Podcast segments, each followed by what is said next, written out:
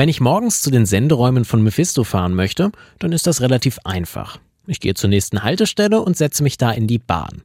Am Hauptbahnhof, da steige ich dann nochmal kurz um und schon bin ich am Augustusplatz.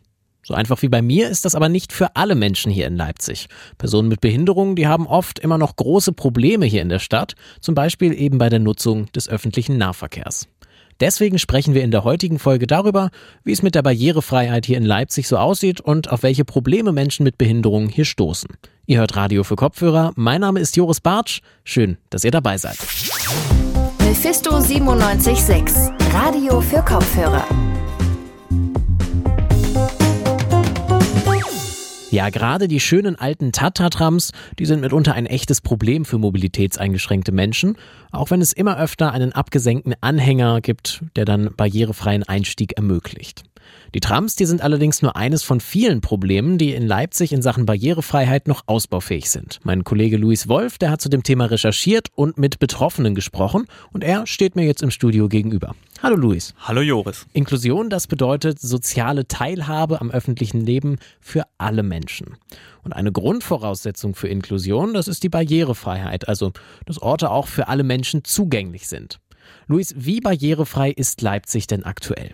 Leipzig hat in den letzten Jahren schon große Fortschritte in Sachen Barrierefreiheit gemacht. Das sagen jedenfalls Betroffene. Menschen mit Behinderungen haben mehr Möglichkeit, von A nach B zu kommen oder öffentliche Räume zu besuchen. Das hat auch damit zu tun, dass die Stadt bei neuen Bauvorhaben die Barrierefreiheit beachten muss. Und große Leipziger Veranstaltungsorte wie das Leipziger Rathaus, das Gewandhaus oder das RB-Stadion sind schon barrierefrei. Außerdem gibt es immer mehr Haltestellen für Tram und Bus, die umgebaut werden oder laut des Verkehrs- und Tiefbauamts der Stadt Leipzig noch umgebaut werden sollen. Mittlerweile gibt es auch einen Stadtführer für ein barrierefreies Leben in Leipzig online auf der Website der Stadt. Ja, und trotzdem gibt es auch immer noch Probleme für Menschen mit Behinderung. Welche sind das zum Beispiel? Naja, vor knapp zwei Wochen bei der Bundestagswahl wurde deutlich, dass immer noch beinahe die Hälfte der Wahllokale nicht barrierefrei sind. Das hat uns auch vor einem Wahllokal in Grünau ein Wähler berichtet. Aber dass ich jetzt vor dem Wahllokal stehe als Rollstuhlfahrer und komme hier im Wahllokal nicht rein. Dass meine Freundin reingehen muss mit meinem Personalausweis und ich eventuell Glück haben kann, dass jemand rauskommt. Dass ich meine Wahl, Stimmwahlen dann abgeben kann. Außerdem sind die Websites oder Ankündigungen der Stadt nicht immer barrierefrei zugänglich. Barrierefrei meint in dem Kontext, dass die vereinfachte Sprache fehlt, um auch Menschen mit kognitiven Einschränkungen Infos zur Verfügung zu stellen. Im ÖPNV von Leipzig sind immer noch 40 Prozent der Haltestellen nicht barrierefrei zugänglich. Deswegen haben Personen mit Behinderungen im Alltag oft schon beim Einsteigen in die Bahn Probleme. Das hat mir auch Martina Scholz erklärt. Sie ist aktiv im Behindertenverband Leipzig und als Frau im Rollstuhl selbst auf Barrierefreiheit angewiesen. Abstände zwischen Bahnsteigkante und, und ähm, Straßenbahn sind manchmal noch zu hoch. Also manchmal klappt's und manchmal klappt's halt nicht. Da gibt man auch mitunter fast aus dem Rollstuhl, wenn einem niemand dabei hilft. Außerdem hat sie mir erklärt, dass nicht unbedingt alle Haltestellen, die als behindertengerecht gekennzeichnet werden, auch behindertengerecht sind. Ein Beispiel ist, dass Bordsteinkanten trotzdem noch zu hoch sind. Hm, wir haben jetzt viel über Probleme im Bereich der Mobilität und Online gesprochen. Mit welchen anderen Problemen sind Menschen mit Behinderung denn sonst noch konfrontiert? Ja, da gibt es ganz verschiedene. Beispielsweise ein Kinobesuch oder ein Einkauf in einem Geschäft in einem älteren Gebäude in der Innenstadt machen Probleme. Frau Scholz hat auch ein weiteres Beispiel genannt, das alltäglich die Tagesplanung beeinflusst. Ein großer Mangel sind immer noch die Behindertentoiletten. Die sind meistens kaputt oder gar nicht vorhanden. Das ist eben auch ganz wichtig, weil wir schlecht woanders äh, hingehen können. Wir können ja keine Treppen hoch und runter steigen mit dem Rollstuhl. Ne? Und Aufzüge gibt es auch nicht überall. Ja, das, das müsste noch ein bisschen verbessert werden. Also auch wenn schon sehr viel erreicht wurde, wie Frau Scholz mir auch bestätigt hat, Leipzig ist noch weit entfernt davon, in wichtigen Bereichen komplett barrierefrei zu sein. Es gibt also definitiv noch einige Probleme zu lösen. Und Probleme lösen, das ist ja eigentlich die Aufgabe der Politik. Gibt es da denn irgendwelche Konzepte oder Ideen, die die Parteien einbringen, um diese Probleme eben zu lösen? Also erst einmal kann man sagen, dass alle Parteien der Meinung sind, dass der ÖPNV sowie die öffentlichen Einrichtungen barrierefrei umgebaut werden müssen. Die Linke fordert beispielsweise die schnellstmögliche Barrierefreiheit im ÖPNV, die eigentlich schon zum 1. Januar 2022 umgesetzt sein sollte. Auch barrierefreies Wohnen ist ein ziemlich wichtiges Thema. Die Fraktion der Grünen kritisiert, dass zwar bei den baulichen Maßnahmen die Barrierefreiheit mittlerweile berücksichtigt wird, aber Planungs- und Umsetzungsprozesse teilweise noch ziemlich lange dauern. So viel erstmal zur Entfernung physischer Barrieren. Daneben kritisieren die Grünen aber auch, dass es Veränderungen bei einer inklusiveren Personalbesetzung der Stadt noch nicht gegeben hat. Die AfD will, dass amtliche Bekanntmachungen in einer gut lesbaren Schriftgröße veröffentlicht werden und die Freibeuter-Fraktion fordert mehr Barrierefreiheit bei demokratischer Mitwirkung. Alles klar, also Leipzig barrierefrei zu machen, das ist ja schon ein ziemlich großes Vorhaben und auch ein Vorhaben, wo es sicherlich wichtig ist, nicht nur über die Betroffenen zu reden, sondern auch mit ihnen. Wie findet denn aktuell so ein Austausch zwischen Politik und Betroffenen statt? Ja, da gibt es viele Wege. Ich hatte bereits den Behindertenverband genannt, der in engem Austausch mit der Stadtverwaltung steht. Die Stadt Leipzig selber hat auch einen Behindertenbeirat, der bei wichtigen Fragen berät. Die Parteien selber versuchen den Austausch durch Angebote wie die Arbeitsgemeinschaft Selbst aktiv der SPD oder der AG Inklusion und Teilhabe der Grünen anzustoßen. Das sind freie Treffen innerhalb der Parteien, bei denen Menschen, die eine Behinderung haben und PolitikerInnen sich austauschen können. Frau Scholz selber sagt, dass gesellschaftliche Teilnahme noch ein wichtiger Punkt für sie ist. Die beginnt bei jedem und jeder selber. Also die Barriere erstmal in den Köpfen abzubauen, das wäre ganz wichtig, weil die eben immer noch existieren und dass Leute, die dafür verantwortlich sind, äh, sich auch wirklich um die Barrierefreiheit bemühen und dann äh, nicht immer sagen, ja, das steht zwar im Gesetz, aber machen müssen wir es ja nicht. Wir können es machen. Dieses Können müsste ein bisschen weggestrichen werden. Es sollte in allen öffentlichen Gebäuden eine Selbstverständlichkeit sein. Ihrer Meinung nach gibt es also noch eine Menge Barrieren abzubauen. Eine Aufgabe für die ganze Gesellschaft also. Danke dir, Luis, für die Einblicke. Kein Problem. Ich habe heute aber nicht nur mit Louis gesprochen, sondern auch mit Gunther Jenig.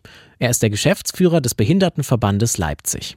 Bei Barrierefreiheit und Inklusion, da denke ich persönlich erstmal an den Zugang zum ÖPNV und an abgesenkte Bordsteine.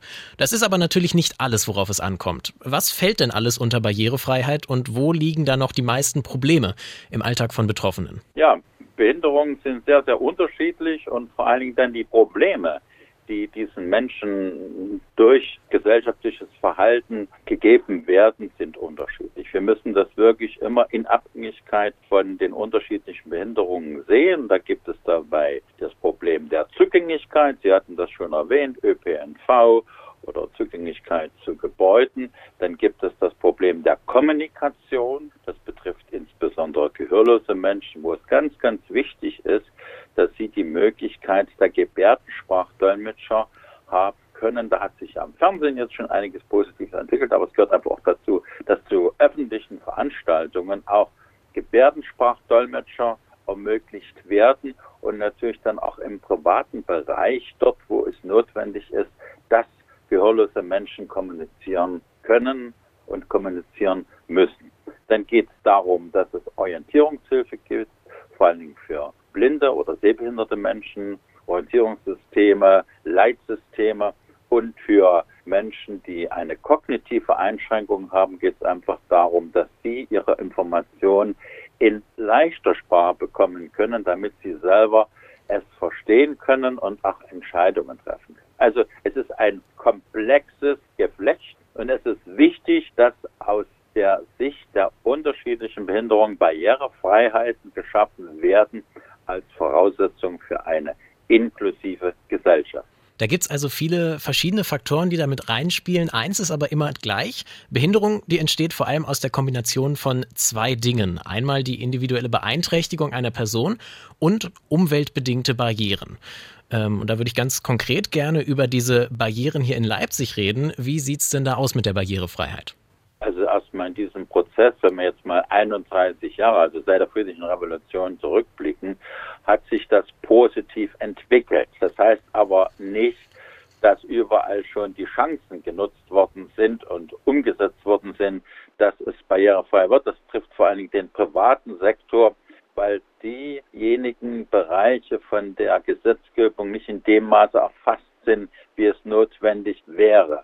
Bauen im öffentlichen Bereich. Da gibt es die sächsische Bauordnung, da hat die Barrierefreiheit umgesetzt zu werden.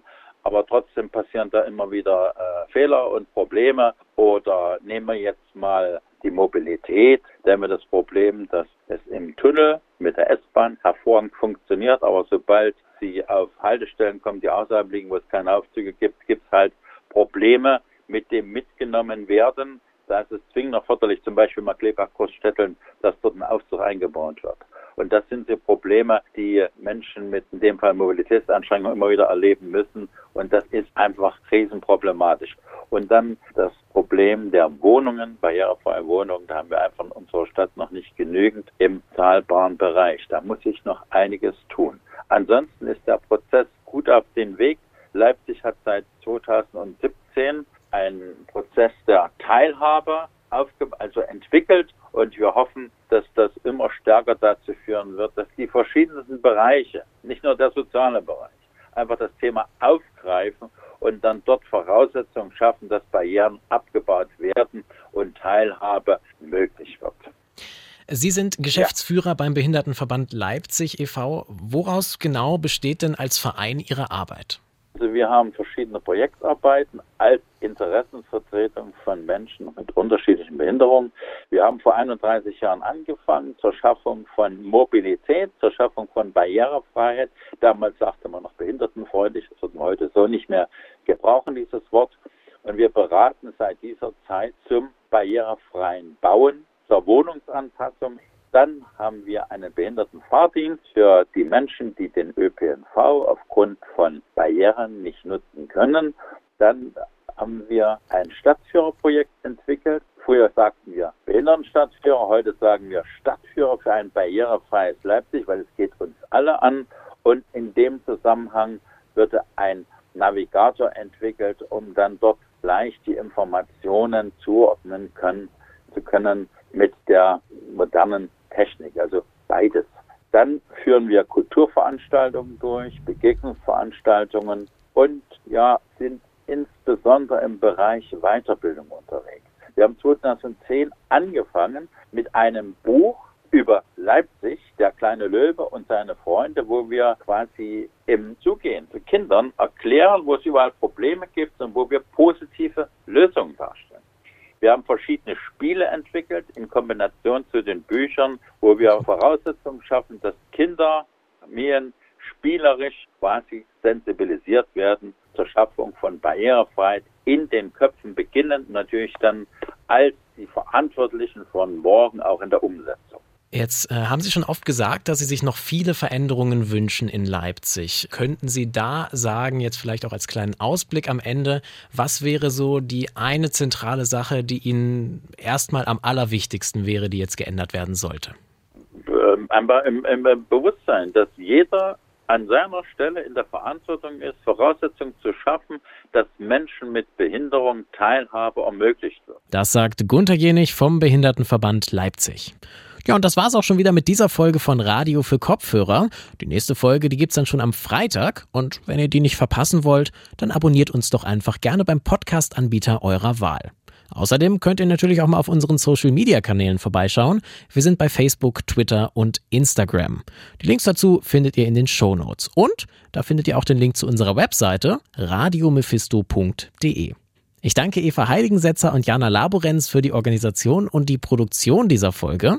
Mein Name ist Joris Bartsch, das war Radio für Kopfhörer. Macht's gut und bis bald.